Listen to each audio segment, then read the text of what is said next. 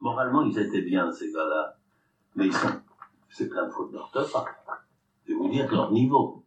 D'ailleurs, maintenant, les agrégés de lettres font des fautes d'orthographe. Enfin. Alors, je me suis dit, à partir de ce moment-là, donc c'était en, en 36, 37 peut-être, 38, ils ont dû rester deux. C'est Regardez, il y a, s'il y a une date. hein. 38. 38, c'est ça. mai 38 et 23 Bon, c'est ça. Ils ont commencé en 37. C'est un an après l'expérience. Donc je ne m'étais plus occupé. Alors, moi, je l'ai- j'étais allé voir un peu pour les mettre en scène, mais euh, le directeur m'a dit maintenant, votre rôle est terminé, je ne suis jamais retourné à Saint-Maurice. Et alors, j'ai eu d'autres lettres de ce genre. Mais monsieur, qu'est-ce que ça veut dire? On nous dit qu'il n'y a rien de changé. Alors, petit à petit, ils sont partis. Les uns et les autres sont repartis. Monsieur Rucard n'aurait jamais dû me nommer directeur parce que je n'ai pas été préparé à ma tâche, car je ne suis pas un idéaliste comme Monsieur Guérin Desjardins. Qui dit ça? Il y en a un qui dit ça? Euh, Il y en a un qui dit ça. Il parle, euh, il cite Monsieur Ri- Risbourg, qui a fait cet aveu surprenant devant l'éducateur. Ça devait être le directeur de la mode de, de la mode de- Oui, peut-être. Enfin, euh, bref, ils sont partis. Ces deux-là, je crois, sont ceux qui sont restés le plus longtemps, qui s'acharnaient, qui venaient des mouvements de jeunesse, je ne sais lequel. Ah ben, il y en a un qui, vient, qui venait de- peut-être d'un mouvement de jeunesse catholique.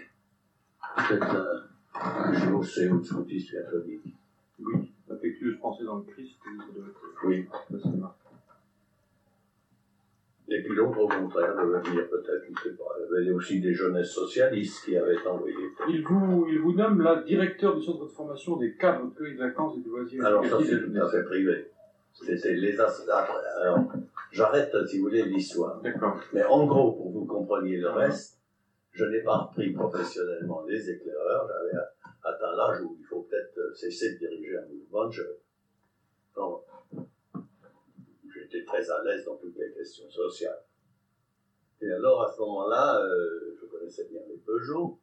Euh, Robert Peugeot, qui vivait encore, et même son fils Jean-Pierre, euh, m'ont dit il faudrait que vous veniez à Sochaux, nous monter alors un nouveau service qui n'existe pas chez nous, pour les ce qu'on aurait appelé maintenant les relations humaines.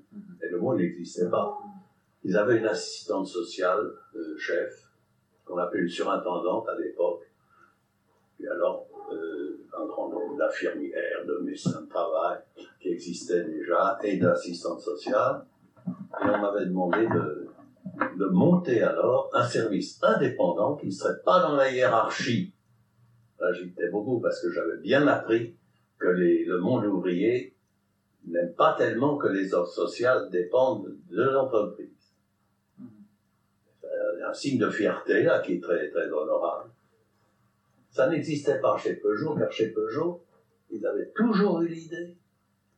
Quand les ouvriers voulaient créer une association, euh, plutôt un- une forme de loisir, que ce soit sport ou musique ou tout ce que vous voulez, on leur disait de créer une association. C'était la doctrine point, j'ai été voir un peu avant de dire oui. Ça vous intéresse dans votre problème, ça? Oui, c'est un peu marginal, gros, mais euh, ça, ça me permet explique de... le domaine. de- Alors, oui, oui. Puis toutes les questions sociales s'enchevêtrent les unes dans les autres. Je me suis rendu compte que pour ce qui était colonie de vacances, tout ça, il y avait et pour la musique et tout ça, des associations. Alors on m'a dit, voilà, il suffirait maintenant que vous liez la gère. Moi, je voyais surtout, étant donné que mes souvenirs de mon expérience pénitentiaire, c'était que ce qui était le plus efficace, c'était la conversation individuelle avec l'enfant. La conversation individuelle seule à seule. Ça, c'est la base de mon système. Alors je me disais, il faudrait un bureau où les ouvriers qui ont quelque chose à dire, que les chefs ne comprennent pas ou rembarrent, puissent librement venir. Alors j'ai accepté. Je continuais à habiter Paris, mais j'allais à Sochaux. J'avais un- j'avais une dit, ça changeait des, des budgets d'éclaireurs, je me dirais. Prenez qui vous voulez, vous n'avez qu'à envoyer la facture. Alors, comme les budgets dans les offres sociales, on est toujours à dire comment est-ce qu'on finira le mois et comment on paiera le salaire de la secrétaire. Alors, j'avais pris d'ailleurs des gars avec qui j'avais campé avant, parce que nous avions une troupe d'éclaireurs à Montbéliard, à Sochaux, plusieurs. je les avais pris comme professionnels. J'avais sorti de l'usine, si vous voulez. Je savais qu'ils. Là, c'était le contraire des instituteurs, mais faux instituteurs. Je savais que j'avais des types qui, le dimanche, volontairement, euh, allaient balader les gosses des ouvriers ou s'occupaient le soir d'un club de, de jeunes, etc. Ils allaient quitter l'usine et venaient avec moi. J'ai une grosse équipe. Et puis, alors, le, le soutien parfait. Alors, j'ai fait ça pour vous dire que j'habite, si on vivait habiter Paris, j'ai commencé à jouer un rôle dans les offres sociales patronales. Alors il y avait rue Médéric, étant donné que les offres sociales patronales n'étaient pas encore des choses officielles, n'est pas? Les allocations familiales, n'oubliez pas, n'existaient pas officiellement. Mais il y avait des patrons qui les avaient commencées.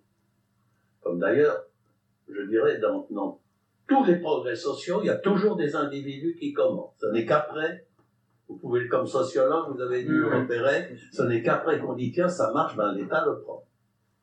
Alors, la rue Médéric faisait des tas de choses. C'était, si vous voulez, le, bureau des ordres sociales et de l'inspiration sociale du patronat français. Et ils m'ont demandé de mettre sur pied un cours le moniteur de colonie de vacances en disant, puisqu'il a, puisqu'il a fait une formation de moniteur pour enfants délinquants, il peut faire une formation de moniteur de colonie. Cela d'autant plus que quelques années avant, il s'était resté un peu en, silence, en, sommeil, à un congrès national des directeurs de colonies de vacances. J'avais fait un rapport de mon plein gré sur la nécessité de former le personnel des colonies de vacances. C'est un tout autre problème, mais qui intéresse beaucoup, beaucoup l'action sociale. C'est que les colonies de vacances étaient des garderies d'enfants, hein, et pas toujours d'ailleurs très, très, très bien inspirées moralement. Alors vous étiez en rapport pour ça avec, avec des gens comme Réher Oui, il me, me demandait des articles pour sa revue. C'est ça, ouais. C'était l'éducation, là. Éducateur. Éducateur, c'est ça. Mais alors, lui, lui fréquentait aussi la clinique de Heuillère. Oui, mais pas à mon époque. Pas à votre époque. Après. Et puis, il est, il médecin, lui, non? Euh, Non, il, est, il, est, prêtre. Il est prêtre, mais pas, pas, médecin en même temps. Je enfin, je, je l'ai vu, mais je ne peux pas dire que je l'ai beaucoup connu, mais euh, de temps en temps, il me demandait des articles pour son, sa revue. Et alors, la fondation des CMEA, ça rentrait un alors, peu dans... Non, c'est pas la même chose. Alors là, ça dépendait des patrons, au fond, mhm. la rue Médéric. Mais il y avait beaucoup de colonies de vacances d'entreprises. Beaucoup. Alors, c'était l'endroit où on formait des moniteurs pour de vacances d'entreprise, parce qu'il se disait, en, s'adressant à moi, il est déjà dans une entreprise, et de taille. Le joueur avait déjà d'énormes colonies de vacances. Alors, ça va expliquer la formation des CMA. Qui ont dit qu'il faudrait quand même autre chose qui ne dépend pas du patronat. Alors ils ont demandé à mon collègue, avec qui j'étais au mieux, presque un frère pour moi, André Lefebvre, qui s'occupait à la rue Mouffetard de cette maison qu'on appelle la maison pour tous. Il a eu une expérience sociale extraordinaire, un mec qui, qui pose vraiment même des problèmes théoriques de sociologie. Vous avez entendu parler de ça oui, Alors, ils ont demandé, puisque lui était au déclareur de France, euh, de, de, faire une formation qui ne dépendrait pas du, patronat. Qui ça, ils? Ils ont demandé. C'est qui ils? Ah, je dirais euh, tout ce qui représentait un peu la laïcité en France, euh, la Ligue d'enseignement, je pense. Alors il y avait quelque chose de curieux, là je ne sais pas si on le sait dans l'histoire, c'est que les éclaireurs de France, qui sont mouvement laïque, qui au début ont même été plutôt très couleur euh, d'enseignement, genre, avaient un président, Berthier, plus qu'un plus catholique, directeur de l'école des Roches, et un commissaire national, André Lefebvre, qui était un saint, je dirais un saint, c'est pas moi seulement qu'il dit, qui vivait rue Mouffetard, dans le monde ouvrier, un peu comme ça, François d'Assise. Mais qui avait l'esprit laïque, en ce sens qu'ils avaient gardé au mouvement cette indépendance de toute doctrine religieuse.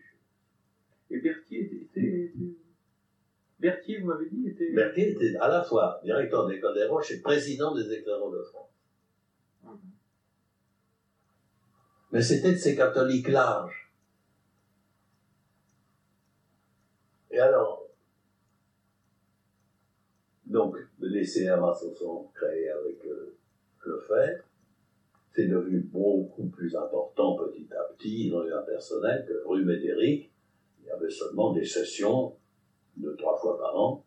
Et là, ça n'avait rien d'officiel. L'État ne s'en mêlait pas. Il n'y a pas de diplôme de moniteur. hein. Mhm. Alors c'est là où on voit la, la théorie que je disais tout à l'heure, c'est que quand une chose marche, l'État dit, ben maintenant on va l'officialiser. Il y a plus tard le diplôme de colonie.